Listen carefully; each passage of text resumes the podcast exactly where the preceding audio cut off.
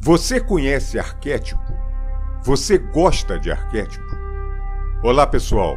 Meu nome é Cláudio César. Bem-vindo ao Arquétipo Boania Podcast.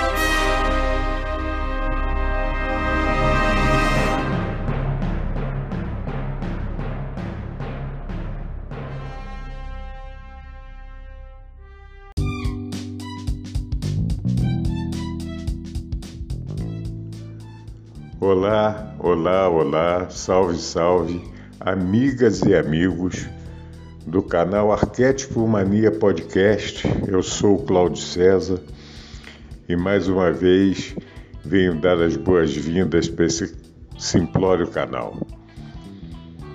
Eu vou fazer uma rápida, é, um rápido introito do que eu quero, quero expor, não como episódio comum, mas como um, uma resolução que tive para fazer mais um, para tentar narrar mais um audiolivro.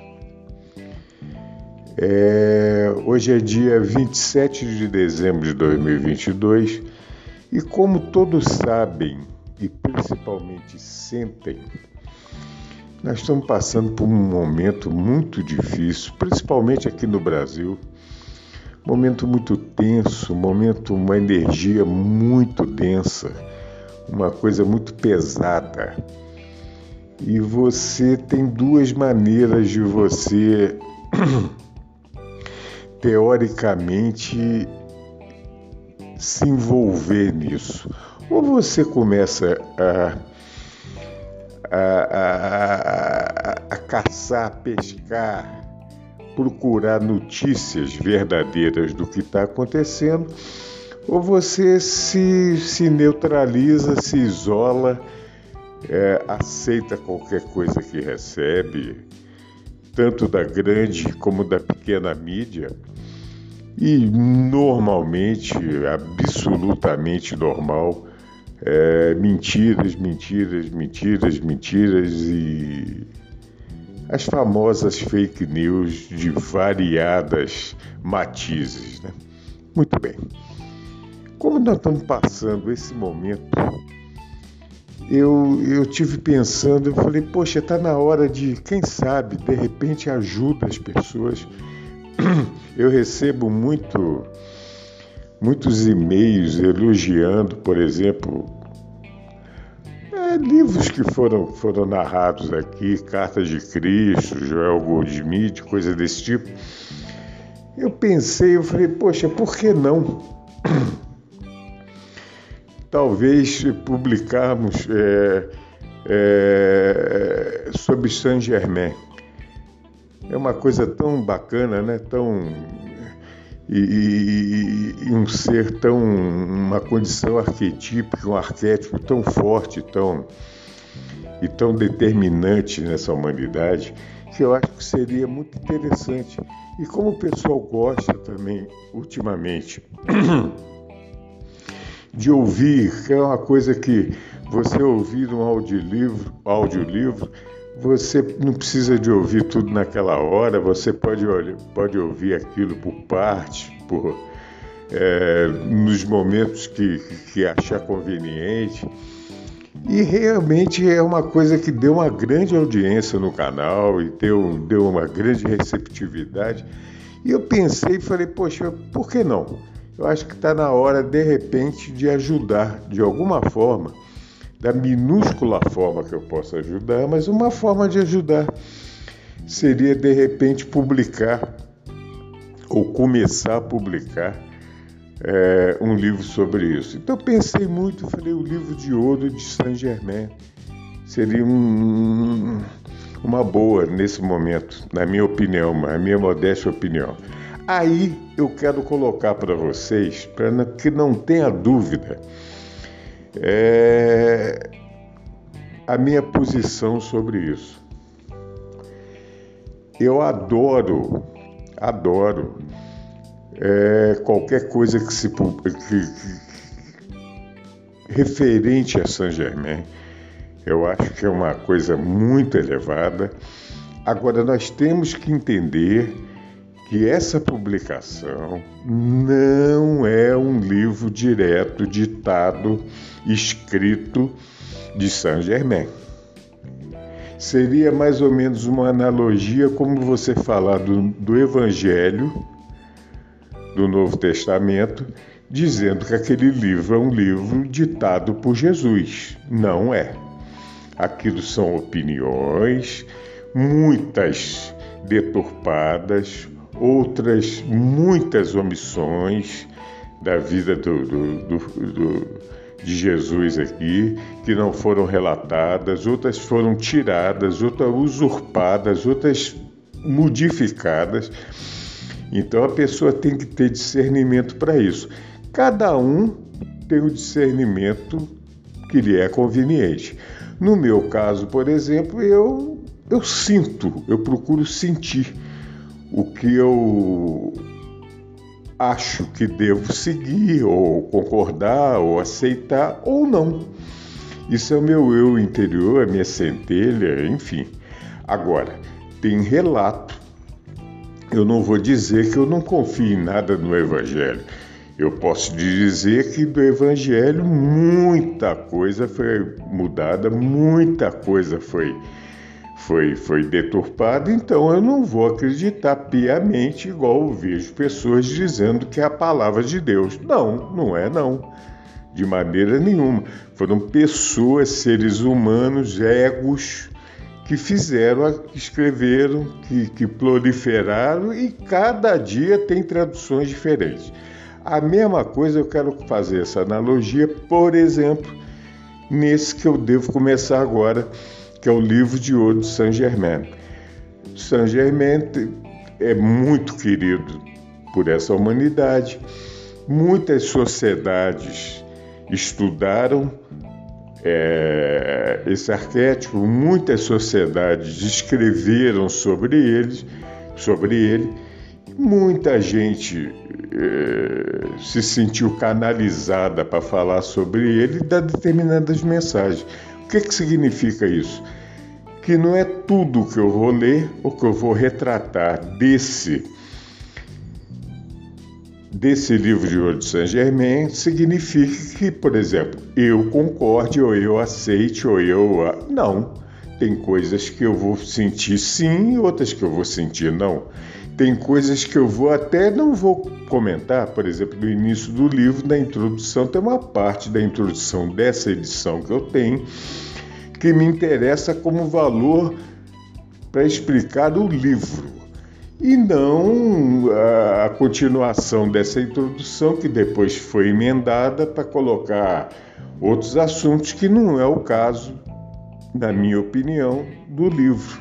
O intuito o propósito da mensagem de Saint Germain. Feito esse parênteses, essa colocação,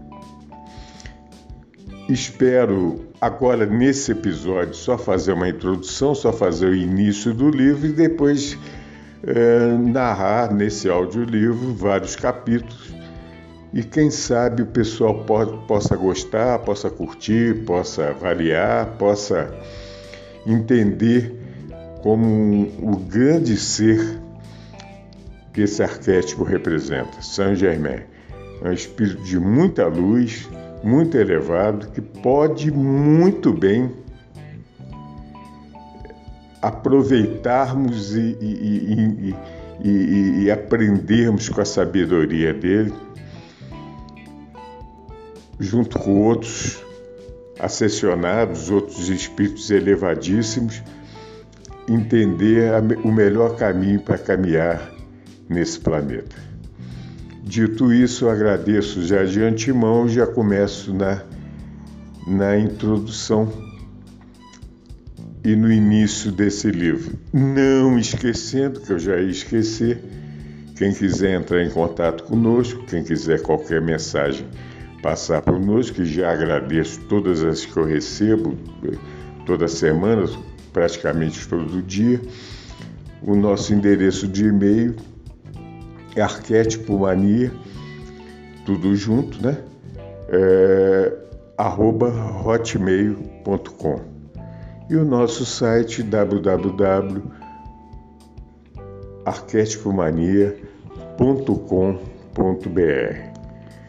Dito isso, vamos para a introdução e início dessa, desse episódio, desse livro, Livro de Ouro de Saint Germain. O Livro de Ouro de Saint Germain, a sagrada alquimia do Eu Sou. Este é o sagrado ensinamento que o mestre Saint Germain dispôs para sua era de ouro e que forma parte do terceiro ciclo de ensinamentos da Irmandade de Saint Germain, depois do qual o discípulo se encontra com pleno conhecimento da, da sua presença Eu Sou. Quanto mais for estudado e meditado o conteúdo dessas palavras, mais protegido e elevado se tornará o discípulo. Sabemos que o amado Mestre não usa nenhuma dissimulação ao mostrar-nos os perigos e consequências ocasionadas àqueles que focarem sua atenção em leis, pessoas e vibrações inferiores, utilizando-se de seus ensinamentos. Aqui estão, portanto, os regulamentos divinos. O cumprimento desses ensinamentos depende exclusivamente do discípulo. Quem foi Saint Germain? Conde de Saint Germain, Transilvânia. Talvez em 20, nasceu em 28 de maio de 1696 e em Kindenford. E faleceu em 27 de fevereiro de 1784. Talvez. Foi uma das figuras mais misteriosas do século XVIII. Tido como místico, alquimista, ourives, lapidador de diamantes, cortesão, aventureiro, cientista, músico e compositor. Após a data de sua morte, de precisão incerta, várias organizações místicas o adotaram como figura modelo. Segundo relatos antigos, era imortal e, possu e possuía o elixir da juventude e a pedra filosofal. O fato de nunca ter revelado sua verdadeira identidade levou a muitas especulações a respeito de sua origem. Entre elas, uma especulação aponta que o conde seria filho de Francis II Haxorus, o príncipe da Transilvânia, que na época estava exilado Outra divagação diz que seria filho ilegítimo de Maria Ana de Neuburgo, viúva de Carlos II da Espanha, com certo conde Adadero, que ela conhecera em Bayonne, no, sudeste, no sudoeste da França. Alguns historiadores portugueses consideram que era filho ilegítimo do rei Dom João V de Portugal fruto da ligação com uma freira de Odivelas. O conde de Saint-Germain teria estudado na Itália, possivelmente como protegido do grão-duque Jean Gastone, o último descendente dos Médici. As primeiras aparições registradas do Conde de Saint-Germain deram-se em 1743 em Londres, e em 1745 em Edimburgo, onde ele foi aparentemente preso, acusado de espionagem. Solto, logo adquiriu a fama de ser um virtuoso no violino. Tinha hábitos ascéticos e celibatários. Durante esse tempo, conheceu Jean-Jacques Rousseau, que declarou ser a pessoa do conde a mais fascinante e enigmática personalidade que já, que já conhecera. Desapareceu subitamente em 1746. Horácio Walpole, que conheceu Saint-Germain em Londres em 1745, o descreveu. Ele canta, toca o violino maravilhosamente, compõe, mas é louco e falta-lhe sensibilidade. Reapareceu em Versalhes no ano de 1758.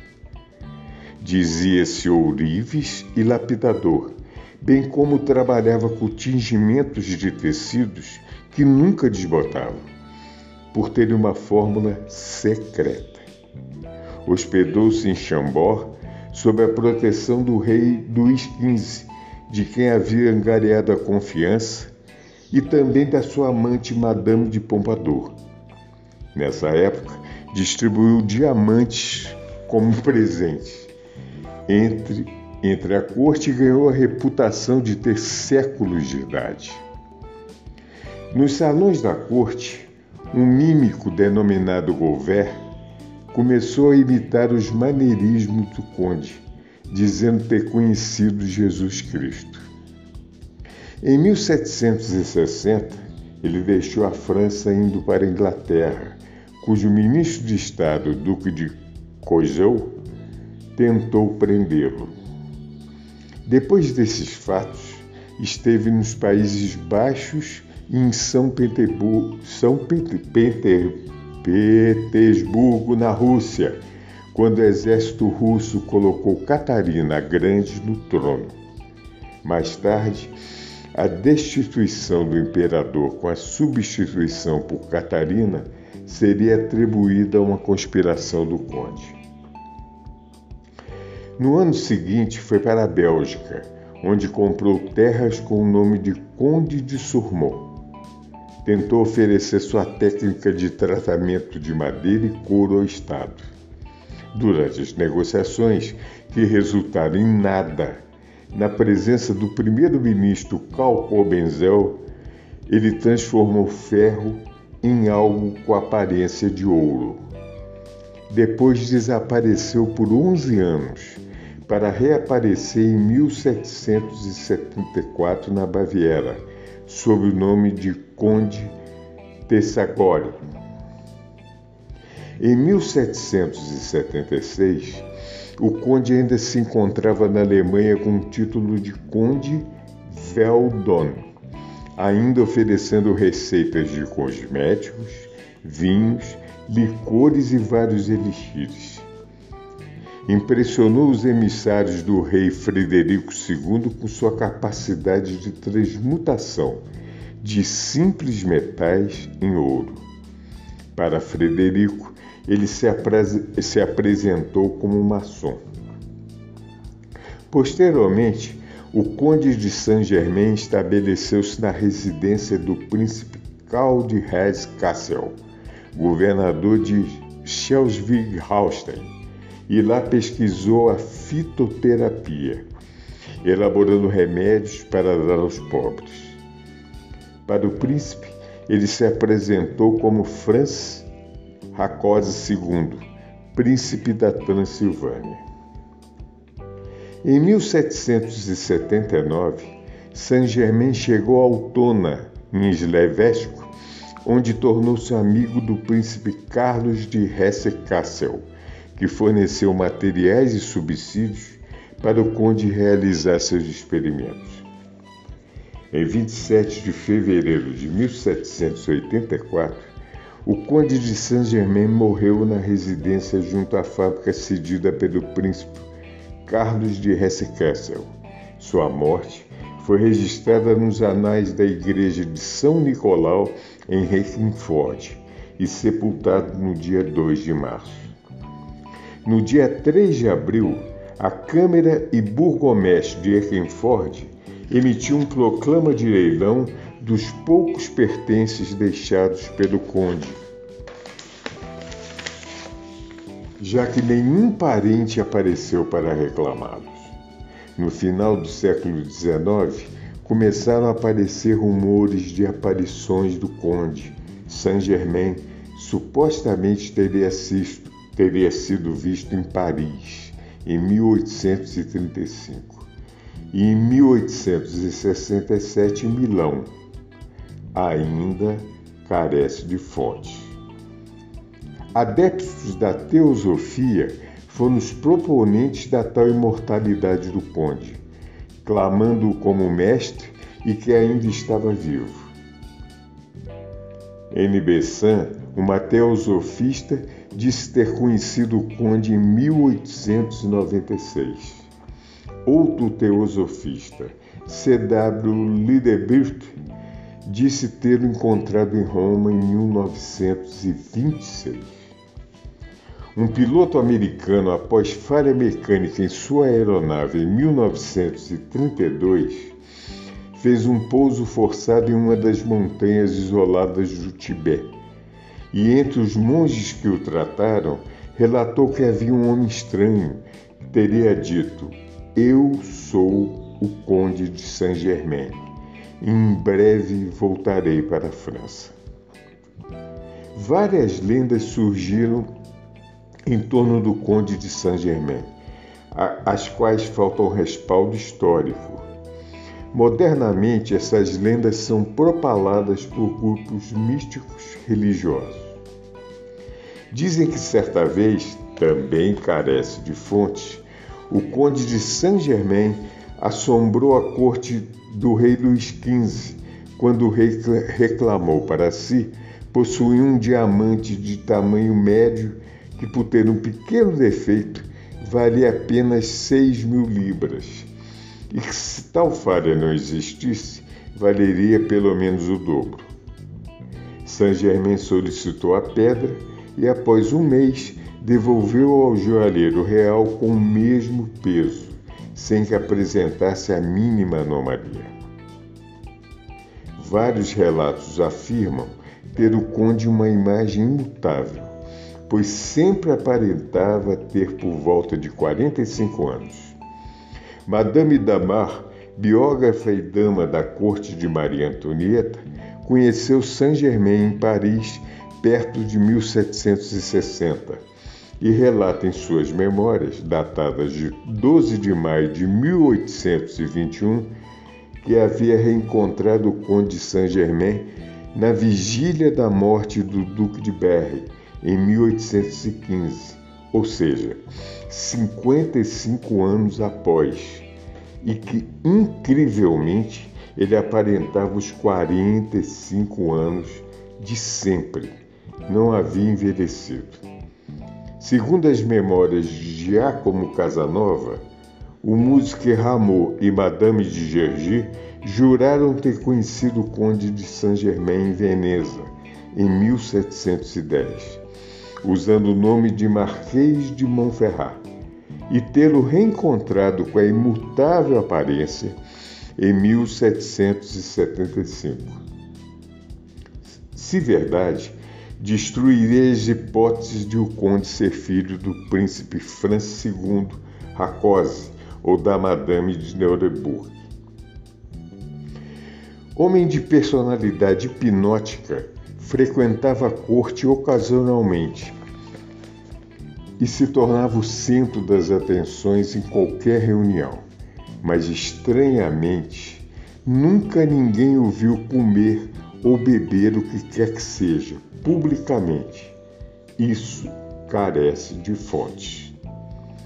A origem de sua renda também é um enigma, pois era um homem rico, detentor de várias pedras preciosas incluindo diamantes, que gostava de presentear, uma opala de tamanho monstruoso e uma safira branca tão grande quanto um ovo e de fartura em ouro, sem que soubesse de onde procediam. Tinha a fama de possuir o elixir da juventude e a pedra filosofal. Conta-se que ele era capaz de produzir diamantes a partir de pedras pequenas comuns. Os diamantes que decoravam seus sapatos valiam a soma considerável de 200 mil francos. Madame du Rassi relata que certa vez estava na presença do conde e da rainha Maria Antonieta, enquanto ele mostrava algumas joias a ambas. Madame du Rassi comentou brevemente sobre a beleza de uma cruz, decorada com pedras brancas e verdes. No mesmo momento, o conde quis presenteá-la com a joia, o que foi recusado. Por insistência da rainha, que achava ser o artefato falso, ela aceitou. Depois de algum tempo, Madame Duracé solicitou ao joalheiro real que avaliasse a cruz, constatando-se ela verdadeira e de valor inestimável. Um homem que sabe tudo e que nunca morre, disse Voltaire a respeito do Conde de Saint-Germain, também carece de fontes para confirmação. Assim era visto o Conde na época, já que frustrara várias tentativas por parte de inúmeras pessoas em desvendar os verdadeiros fatos sobre a sua origem. Rumores afirmam que o conde Cagliostro era seu discípulo. O conde também tinha um hábito de aparecer subitamente em uma roda social e depois sumir por vários anos, sem deixar traços.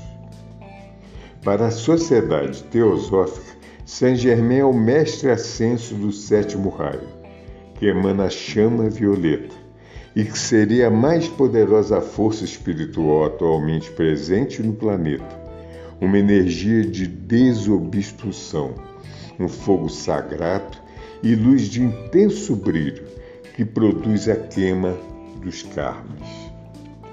Atualmente estaríamos entrando na sétima era, a era de Aquários. Saint Germain seria o senhor, mestre e Churran, regente do sétimo raio de luz cósmica, que é o raio violeta da purificação, transformação e liberdade, que atua de forma dinâmica através de sua manifestação como chama. Como possibilitaria a redenção pessoal através da, dis da dissolução e incineração kármica, a chama violeta também é a chama da misericórdia, uma vez que é um instrumento que possibilitaria a melhora pessoal e ascensão espiritual. Instrumento criado e outorgado pelo Divino, pelo emanador dos raios cósmicos, o grande Sol Central. No Brasil, o avatar da Era de Ouro de Aquário tem vários grupos que divulgam seus ensinamentos. Entre eles estão a Fraternidade dos Guardiães da Chama, Movimento da Consciência Supremo NAI e o Núcleo de Desenvolvimento de Terapeutas do Terceiro Milênio, Saint Germain, e Fraternidade Solar Coração Pachamama, de Viamão, Rio Grande do Sul. Em São Paulo, na região de Cajamar, localiza-se a comunidade Merkabah, Gurudeva, que transmite os ensinamentos do Mestre da grande fraternidade branca.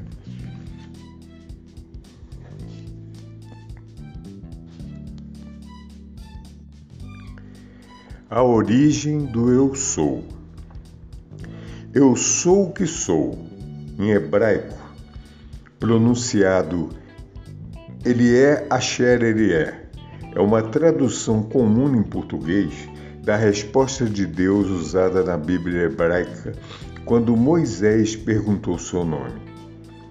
É um dos versos mais famosos da Torá.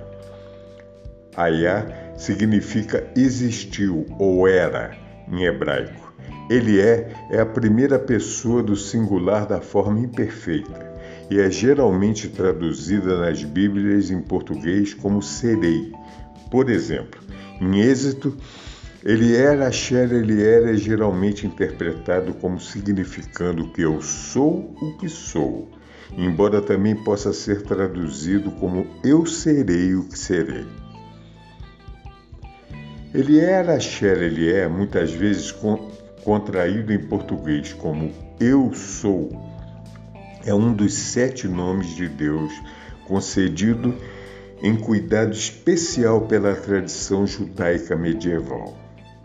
A frase também é encontrada em outras literaturas do mundo religioso, usada para descrever o Ser Supremo, em geral, remetendo para o seu uso em Êxodo. A palavra Elier é considerada por muitos estudiosos rabínicos como sendo uma derivação de primeira pessoa do tetragramaton.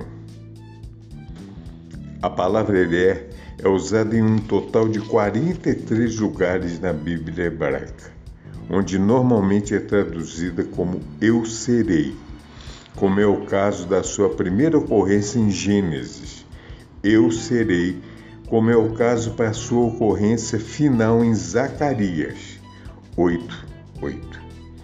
A importância colocada na frase, como ele é usado por Deus para se identificar na sarça ardente, decorre da concepção hebraica do monoteísmo, que Deus existe por si mesmo, para si mesmo, e é o Criador incriado, que é independente de qualquer conceito, força ou entidade.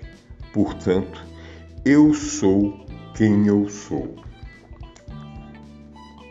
Alguns estudiosos afirmam que o tetragramaton se deriva da mesma raiz verbal seguindo uma interpretação rabínica de Êxodo 3,14, mas outros afirmam que ele pode ser simplesmente soar similar como pretendido por Deus, como Salmo 119, e as palavras hebraicas choquete, assistir, e chaquete, ramo de amêndoa, encontrado em Jeremias 1:11, 12. Se o nome santo, escrito como Yahvé, é derivado de ele é, ou se os dois são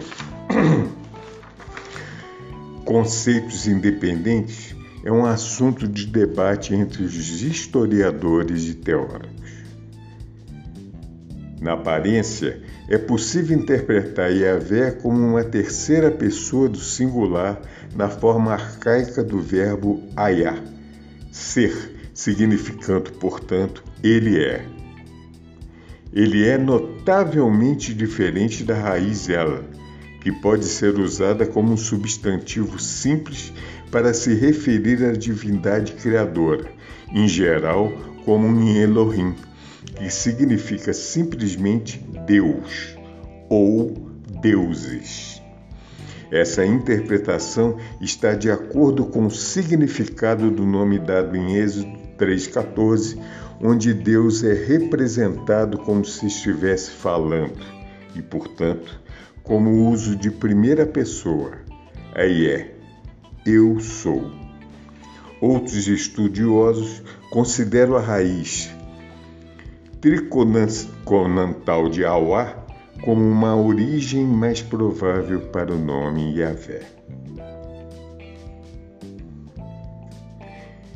Introdução Existe um conhecimento magno, uma santa educação que nos capacita a desvendar e descobrir os mistérios dos mistérios e os segredos dos segredos. Os conceitos de magia, esoterismo, espiritualismo, etc., sempre estiveram ligados à humanidade ao longo da história. As doutrinas esotéricas não eram motivo de estudos de ignorantes, supersticiosos e medrosos, como quer que se acredite e aceite na atualidade, mas por uma nobreza que tem mantido a chama de um conhecimento superior. É essa mesma tocha do supremo conhecimento espiritual a que sempre foi barreira contra a ignorância as trevas, o caos, a intolerância. A própria definição de magia expressa bem sua verdadeira finalidade, do persa mag, que significa sábio. Essa palavra ensinou outras, como magister, magistério e magnum. Portanto, magia vem significar basicamente a sabedoria de todo conhecimento que capacita o homem a desvendar e dominar o universo, a natureza e a si próprio. Outro termo que magia é a aplicação da consciência e da vontade sobre todas as forças da natureza, não só as físicas, tridimensionais, mas aquelas que estão fora da esfera de nossos cinco sentidos. Em síntese, é a aplicação da ciência e da vontade sobre as diversas manifestações da vida. É a ciência total. Foi embasado nas revelações desse livro que a autora e produtora australiana Rhonda Byrne escreveu em seu best-seller The Secret, O Segredo. A sabedoria contida nesse livro por muito tempo, egoisticamente, foi ocultado da, hum, da humanidade pelos seus ensinamentos de grandes revelações, poderes libertários, dádivas e bonanças materiais e espirituais, que tornaram muitos homens e famílias ricas por toda a história, tempos e partes do mundo. No próximo episódio, começamos a partir do capítulo 1 desse maravilhoso livro de ouro de Saint Germain. Muito obrigado a todos.